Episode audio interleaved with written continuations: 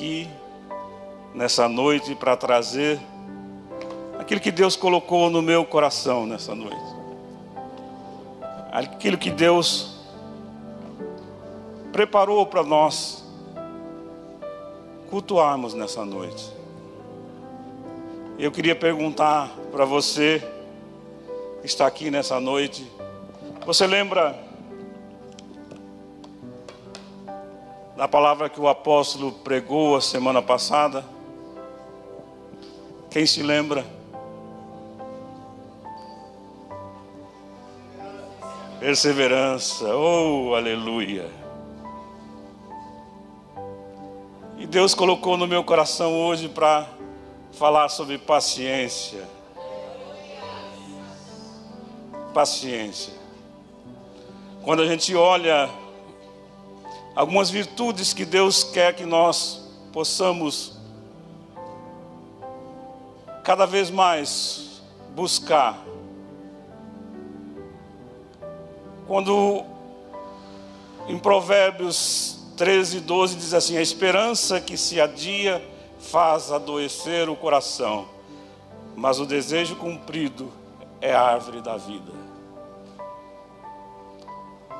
Nós muitas vezes nós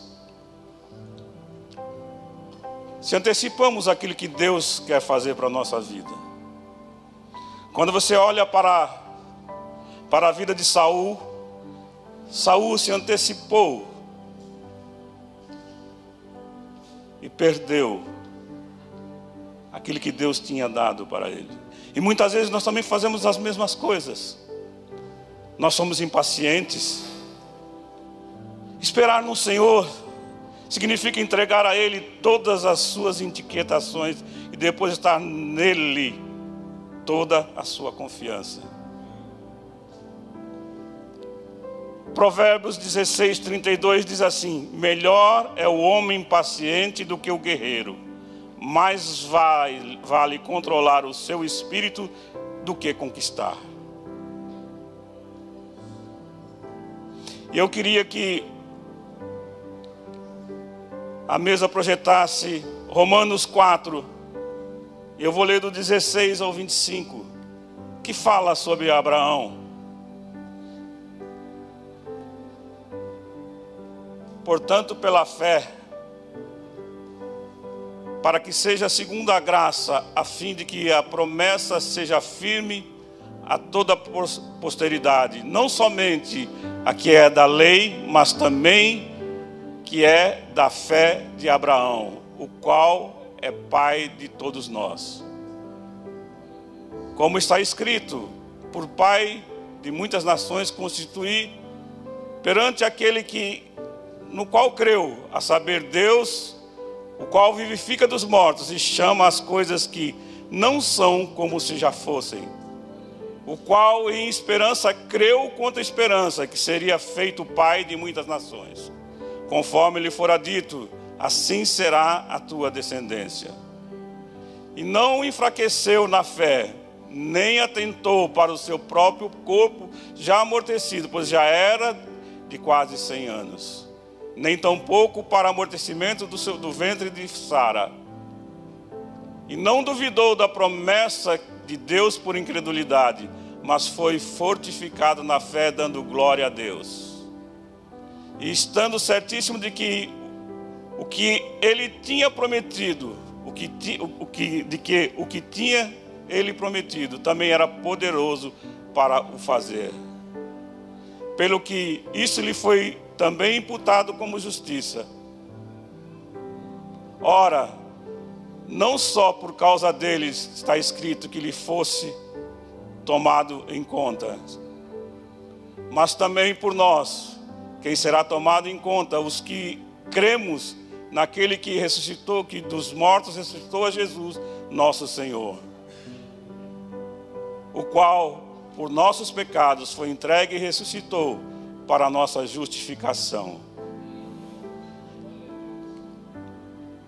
E eu queria falar outra coisa aqui. E quando Deus se cala?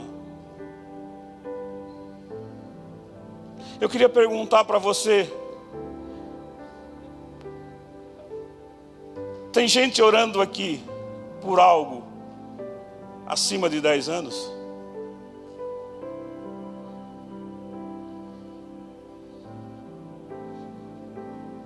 Você pode levantar a mão?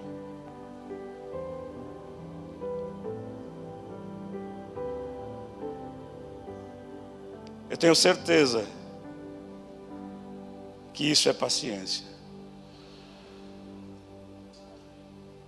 Porque muitas vezes nós achamos que Deus se calou.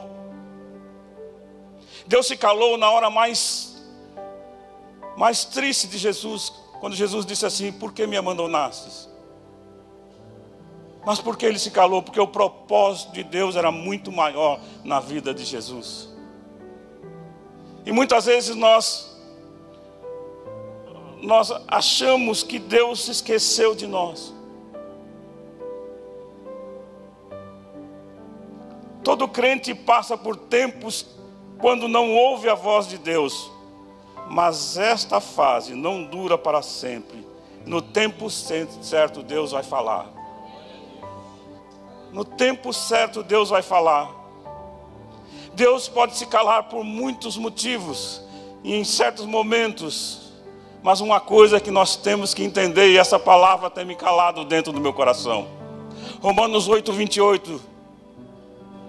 Romanos 8, 28. Porque todas as coisas cooperam para o bem daqueles que amam a Deus segundo o seu propósito. Porque muitas vezes é difícil você achar achar que existe um propósito na fase que você está passando. Na dor, na doença, na provação. Mas a Bíblia não mente. E Paulo diz: todas as coisas, não são algumas coisas, são todas as coisas que operam para o bem daqueles que amam a Deus, segundo o seu propósito. O silêncio de Deus muitas vezes nos apavora, nos mete medo. Sentir-se abandonado provoca insegurança. Quer que diz uma mãe aflita orando, jejuando por um filho desviado. E nenhuma resposta vem do céu. Mas todas as coisas cooperam para o bem daqueles que amam a Deus, segundo o seu propósito. Se você esperar pacientemente, com fé, com expectativa, você perceberá que a espera não foi em vão e que o Senhor provará que Ele é o melhor conselheiro, sábio e bom. Esperar em Deus nunca é tempo perdido, meus irmãos. Eu posso te dizer para você, a palavra de Hebreus fala que a palavra, de, a palavra de Deus é viva e eficaz e é mais cortante com a espada de dois gumes. Para mim falar hoje aqui, ela já cortou no meu coração. Eu não estou falando daquilo que eu não estou vivendo, e aqui muitos aqui que estão vivendo também esse tempo. Esse tempo muito difícil, esse tempo onde as coisas são muito rápidas, que você tem uma, uma internet de 5G, de 10G, e daqui a pouco as pessoas acham, ligam o computador e acha que e acha que em questão de segundos ele tem que, tem que ligar. E é isso que o mundo te aperta, o mundo te o mundo ele vai te apertando, apertando, apertando para que você seja impaciente diante de Deus.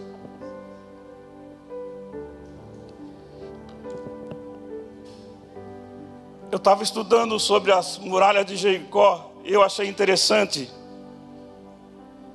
que numa um dos rituais que foi dito na na muralha de Jericó foi o silêncio.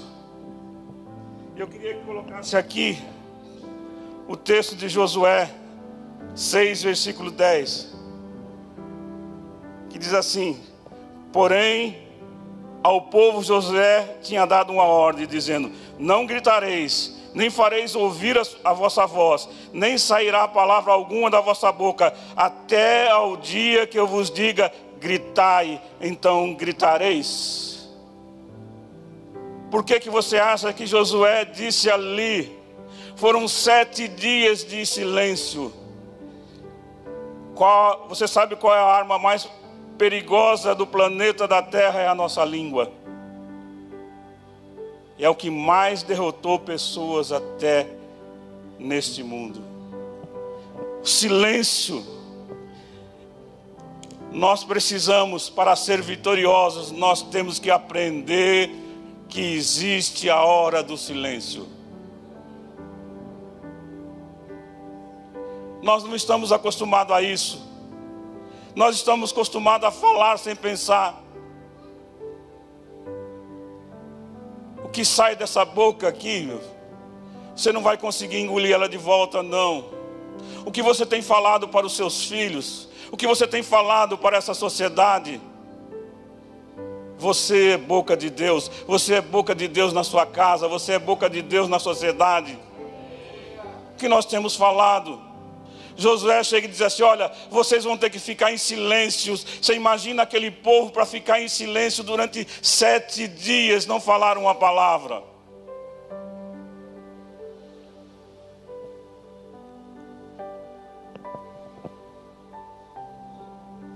Eu não sei quem se lembra daquele cantor, Geraldo Vandré, ele disse uma coisa que não foi sábia. Bem, vamos embora, porque esperar não é saber. Quem sabe faz a hora, não espera acontecer. Não, meu filho, eu tenho que esperar em Deus aquilo que Ele tem para a minha vida. Nós estamos muito ansiosos. O século, esse século que nós vivemos é o século do fast food. Tudo que você precisa, tudo precisa funcionar dentro das leis imediatas. Nós queremos que Deus haja dentro do imediatismo. Deus haja do jeito que eu quero, da forma que eu quero. Esperar um dia, um mês, um ano, para nós é uma eternidade.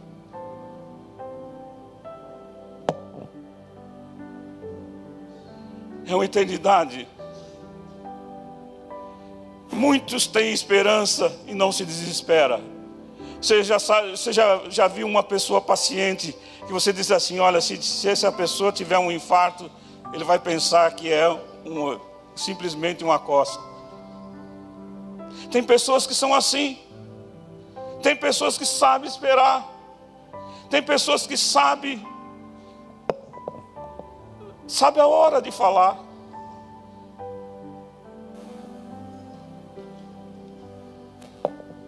Muitos se desesperam antes de esperar. E aqui eu queria dizer uma coisa. Existe uma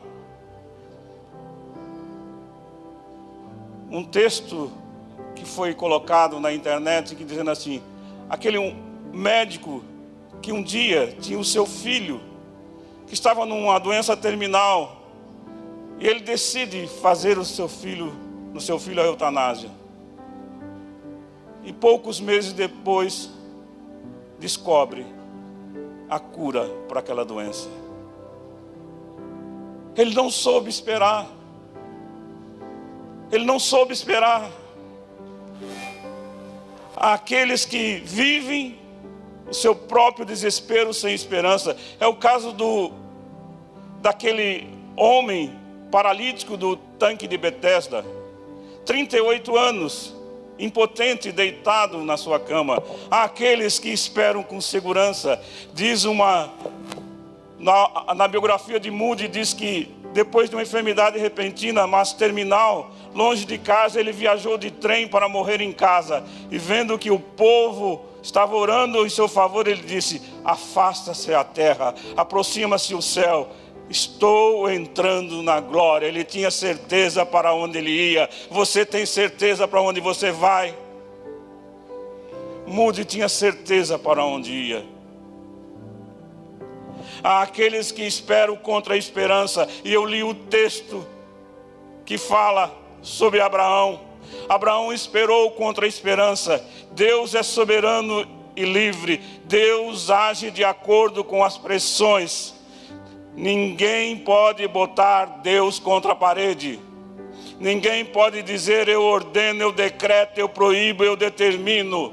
Deus é soberano sobre mim, sobre você. Eu sou a criatura, Ele é o Senhor. Eu sou servo, Ele é o Senhor. Muitas pessoas têm achado que pode determinar aquilo que Deus tem que fazer na nossa vida, e não é assim.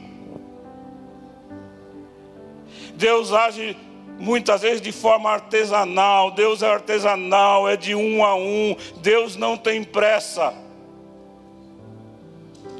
A vida de Abraão, quando você fala dos patriarcas, você acha que a vida dos patriarcas foi uma vida fácil? Não foi uma vida fácil, não foi uma vida fácil para, para Abraão, não foi uma vida fácil para Isaac, não foi uma vida fácil para Jacó, não é uma vida fácil para mim e para você. Eu vou tentar falar um pouco sobre a vida dos patriarcas. Quando você olha, só pode ter esperança quem não se desespera. Aquele que crê no Deus dos impossíveis.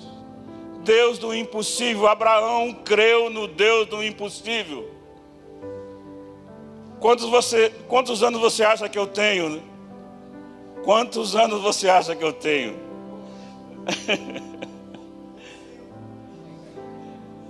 Mas Abraão, aos 75 anos de idade, estava iniciando o ministério dele.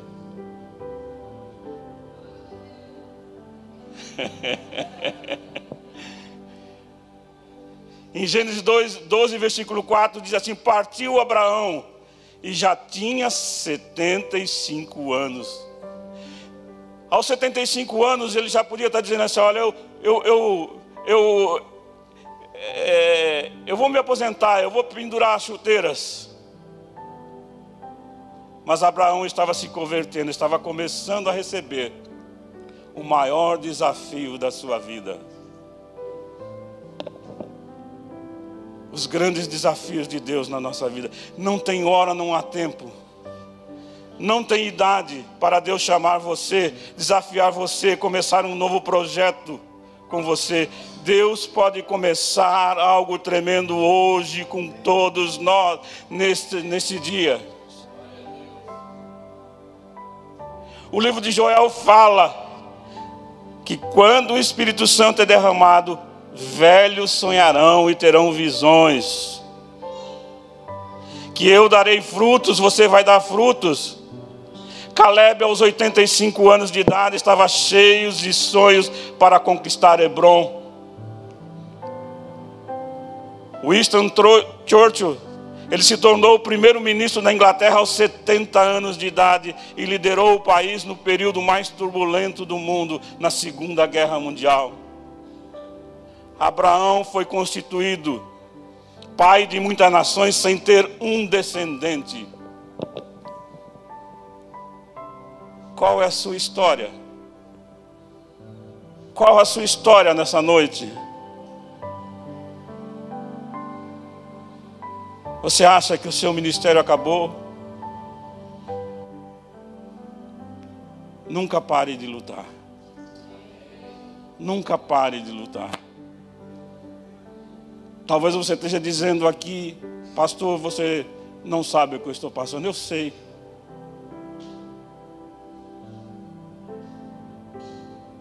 Em dezembro de 2018 eu operei de um câncer.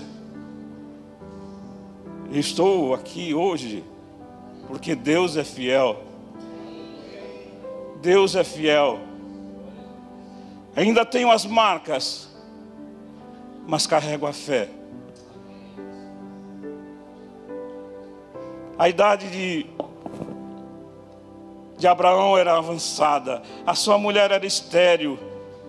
Desde que Deus havia prometido, já havia 11 anos aos 86 anos, ele escolhe um, método que não era de Deus. A sua mulher, ela dá um jeitinho. É o perigo de nós sairmos do propósito de Deus. Sara convida a sua serva para coabitar com seu esposo.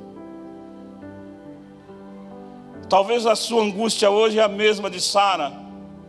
Você vê o tempo passar e não vê a promessa, mas Deus é fiel para cumprir aquilo que Ele prometeu nas nossas vidas.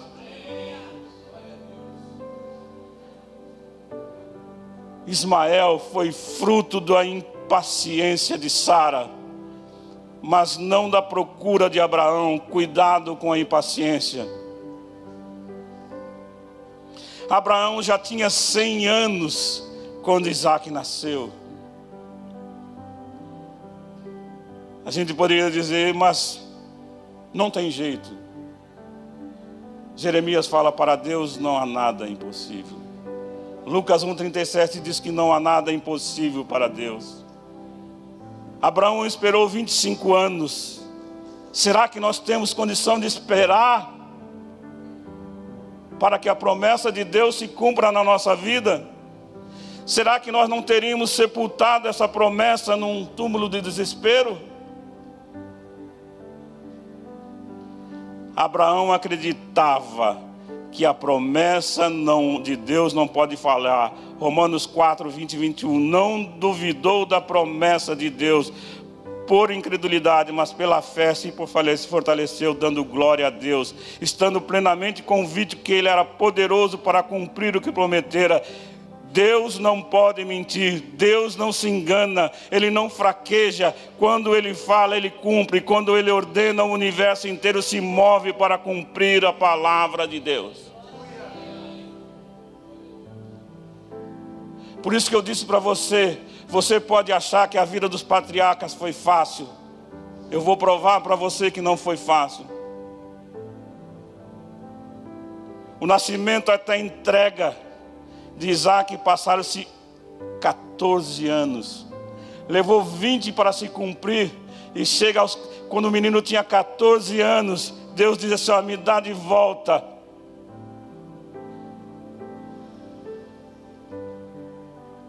Ao todo foram 39 anos entre a promessa de Deus para o nascimento de Isaac e Deus dizer assim: Olha, Abraão, me dá o teu único filho.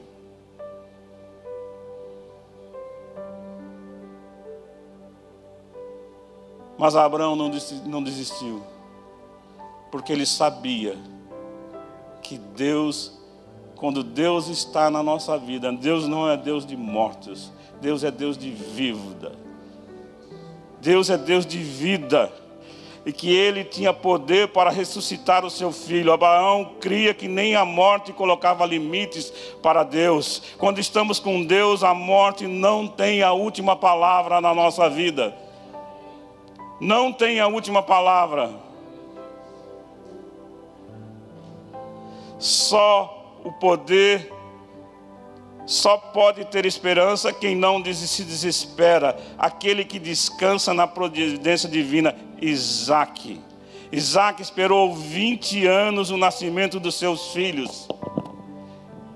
Por favor, coloca na, na, na tela Gênesis 20, 25, 20 a 26.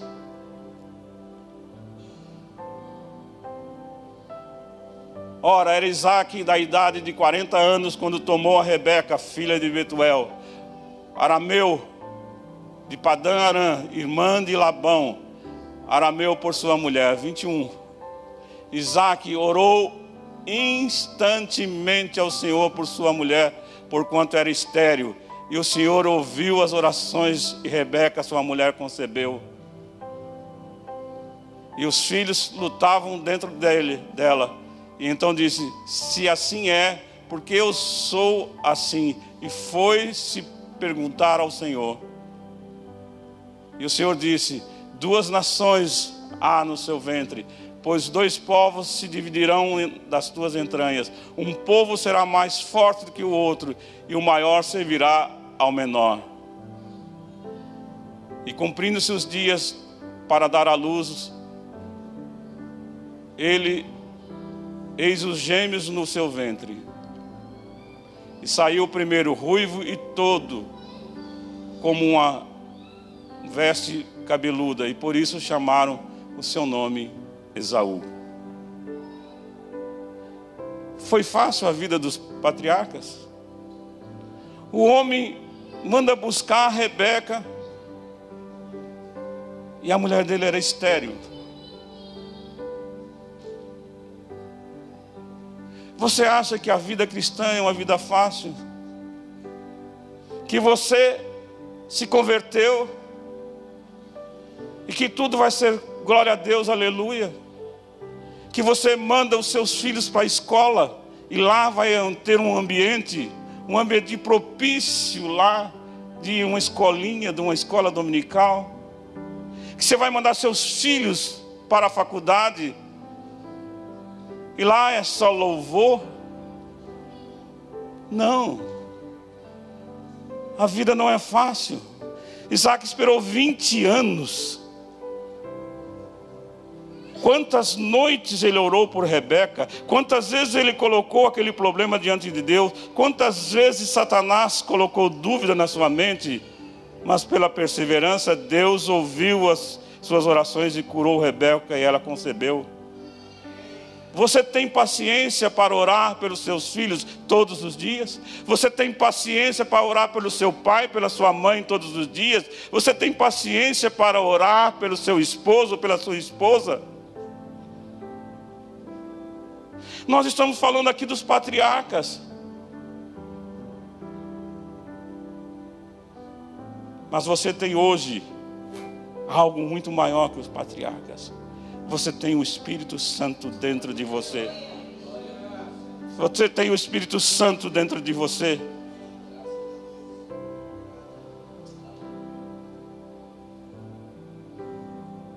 Você acha que a vida de Isaac foi fácil? Isaac, Isaac estava querendo ir para o Egito e Deus disse assim: Olha, não vá para o Egito, fica nessa terra, porque eu vou prosperar você aqui.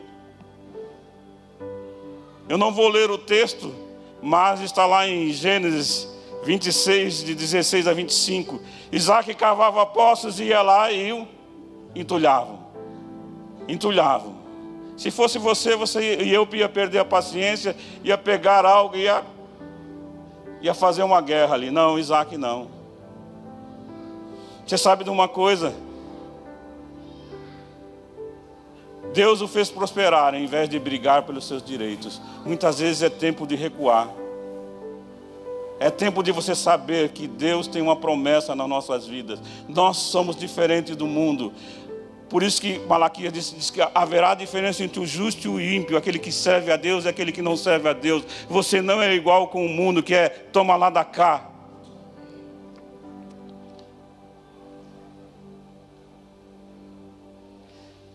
A Bíblia diz que quando você faz assim, Deus reconcilia você com seus inimigos.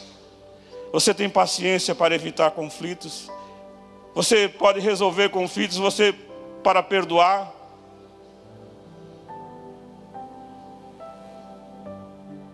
Isaac esperou 20 anos para que Jacó voltasse para casa.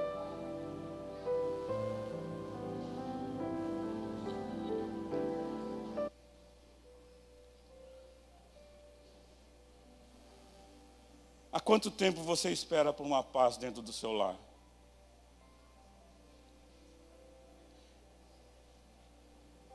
Só pode ter esperança quem não se desespera, porque aquele que crê no Deus das grandes transformações, Jacó foi assim. Jacó morreu aos 147 anos. Jacó, quando foi por Egito, tinha 130 anos.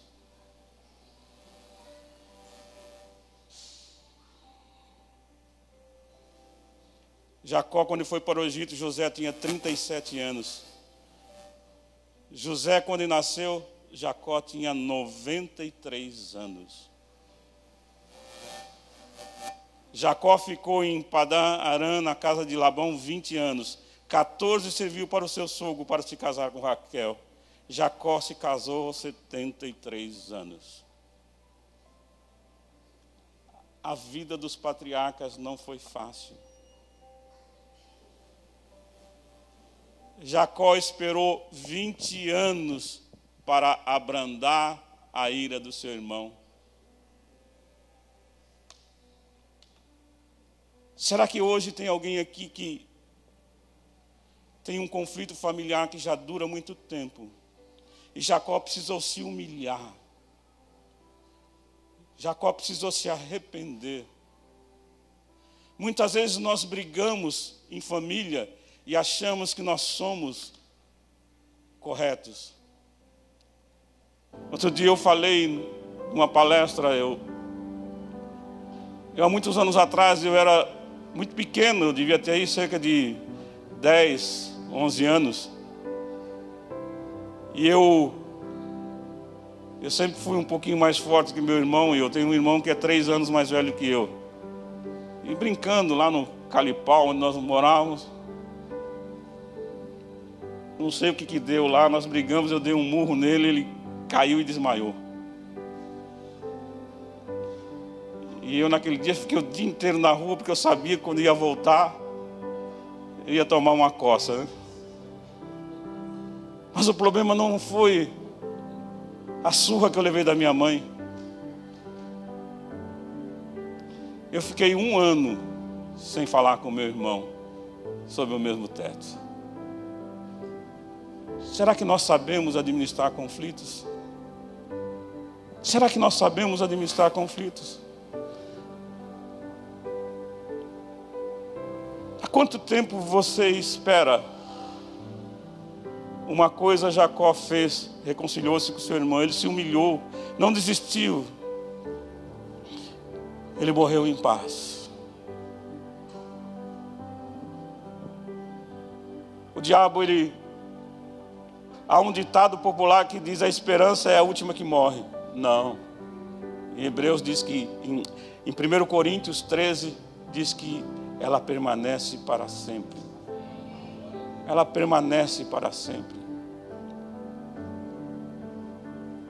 Quando você olha para tudo isso que eu falei para você, o que você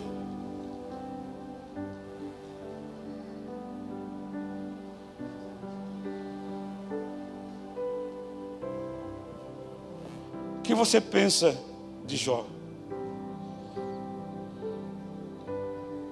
Jó era um homem paciente. A Bíblia diz que ele era um homem justo. E Jó, ele perdeu suas propriedades, perdeu seus filhos, perdeu a sua saúde, foi desprezado por amigos. Um dia os seus amigos disseram assim: Você deve estar passando por isso porque você está em pecado. Ele disse assim: Se há esperança para a árvore, há esperança para mim. Ao cheiro das águas, brotará. Os amigos deles quiseram dizer que ele estava em perigo. Ele diz em Jó 19, 25: diz assim: Olha, eu sei, eu sei que eu tenho um redentor e que ele vive e que ele vai se manifestar na minha vida. Quando nós chegarmos a esse nível, será que nós vamos chegar a esse nível de paciência, entender que os propósitos de Deus não deixarão de ser cumpridos na nossa vida? Como eu disse para você, eu não estou falando somente para você, eu estou falando para mim.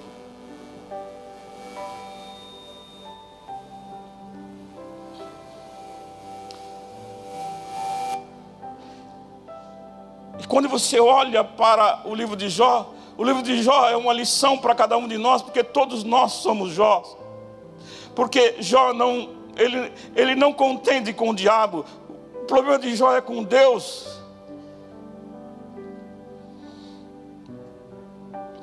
Quando ele diz assim: Bem sei que tudo podes e que nenhum dos seus benefícios deixará de ser cumprido. Antes eu, eu, eu te conhecia de ouvir falar, mas hoje os meus olhos te contemplo. Será que você pode entender isso nessa noite e dizer: Hoje os meus olhos te contemplo, eu vou esperar com paciência no Senhor e Ele vai se manifestar na minha vida?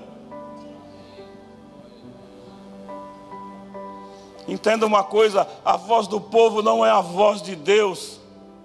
Não é a voz de Deus. Eu vou contar uma historinha para você aqui, para você entender. Nós estamos nas festas juninas, chamadas juninas, né? E tem muitos lugares que tem ainda o tal do pau de sebo, não é isso? Conhece o que é um pau de sebo?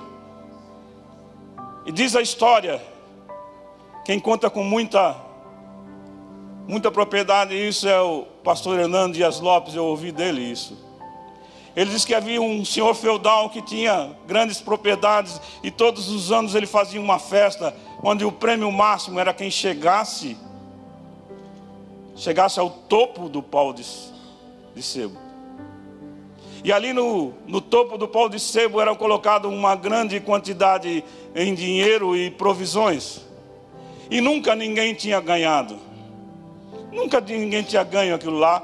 E em certa ocasião chegou um, senhor com um menino mirrado e disse assim: O meu filho vai subir nesse lugar. E ele vai chegar ao topo.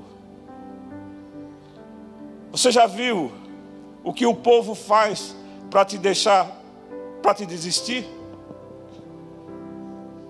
Porque todas as pessoas que subiam naquele coisa lá, o povo disse: Ei, você vai cair, você vai descer, você, você não vai conseguir. Mas naquele dia aquele menino foi subindo e a, e a, e a multidão alvoroçada, dizendo: Você vai cair, você não vai aguentar, você é muito franzino. E o menino foi subindo, subindo, subindo e chegou ao topo e ganhou não só o dinheiro, como uma provisão e o Senhor, muito muquirama, disse assim: Mas o que, que houve? Como seu filho conseguiu isso? Ele disse: É muito simples. Meu filho é surdo e mudo. Não ouviu nenhuma palavra que esse povo disse. A voz do povo não é a voz de Deus. Quais vozes que você tem ouvido para se tornar impaciente na sua vida?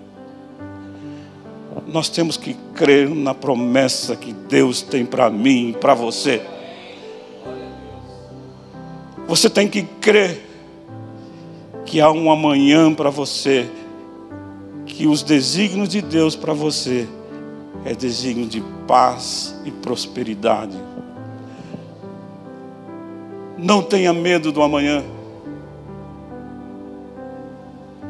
O Salmo 23 diz assim: O Senhor é o meu pastor e nada me faltará. Nada me faltará. Viva com a certeza que o amanhã pertence ao Senhor e você está nas mãos do Senhor. Em qualquer situação que nós possamos estar, nós estaremos nas mãos do Senhor. Você nessa noite, você saiba que, que o Senhor é poderoso. Você, esposa, que ainda você ainda pode ver o seu marido convertido. Você, pai, ainda pode ver o seu filho se convertendo. Você, moça, pode esperar um lar abençoado, um casamento feliz. Você que está desempregado hoje, o Senhor pode abrir uma porta, a porta que Deus abre e ninguém fecha. Você que está com o casamento quebrado, o Senhor vai ressurgir o seu casamento das cinzas. Se o amor acabou, Deus chama à existência as coisas que não existem. Você tem que ter certeza daquilo que Deus tem para a sua vida. Não é fácil, não é fácil. Mas a certeza que você tem, ainda que andemos pelo vale da sombra da morte, não temeremos mal algum, porque o Senhor está conosco. A sua vara e o seu cajado nos consolam. Em qualquer situação que nós vivamos, que nós vivamos, o Senhor está conosco. Ele disse que ia nos acompanhar a todos os dias da nossa vida todos os dias da nossa vida. Você tem o Espírito Santo. Zacarias 4:6 diz que não é por força nem por violência, mas é pelo meu espírito, diz o Senhor. Sem o Espírito Santo não haveria igreja, sem o Espírito Santo não haveria conversão, sem o Espírito Santo nem eu nem você estaríamos aqui. Você preferiu estar aqui a estar em qualquer outro lugar. Você veio aqui hoje para um propósito de Deus na minha e na sua vida. Nós temos que crer crer, crer que o Senhor é fiel sobre as nossas vidas. Aquilo que você está passando, ela vai passar. Vai passar. vai passar, porque o Senhor é conosco. Nós temos que entender que há duas coisas que Deus não pode falhar: quanto a si mesmo e quanto a sua promessa nas nossas vidas. Deus não é Deus para mentir, nem filho do homem para se arrepender. Deus é fiel sobre as nossas vidas. Lembre-se de uma coisa: a impaciência nos leva à derrota, mas a paciência é o que o salmista fala no Salmo 40, versículo 1. Pode colocar na, na tela para mim, por favor.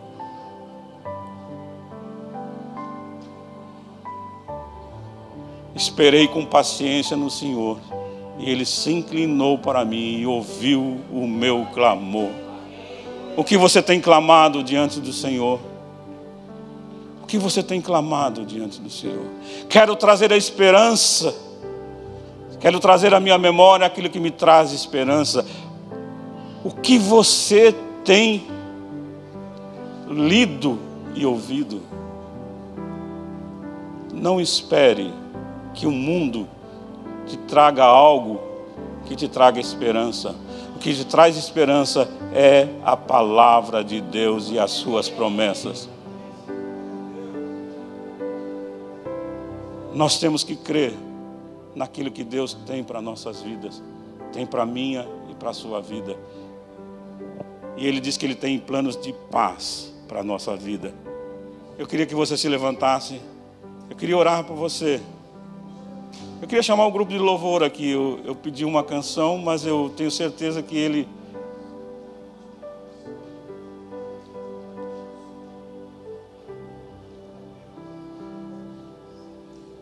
Eu queria nessa noite que você fizesse um exercício. Faz um exercício. Lembre-se da, da pregação da semana passada do, do apóstolo, linkada com essa de hoje. Perseverança, paciência. Porque ele vive. Amém? Tinha certeza. E eu queria que você. O grupo de louvor vai tocar essa canção. É para isso que nós vivemos. É para isso que nós vivemos. Porque Ele vive em mim.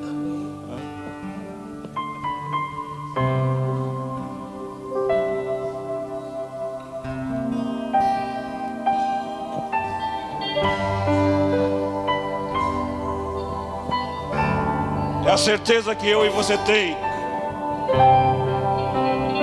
Ele não morreu.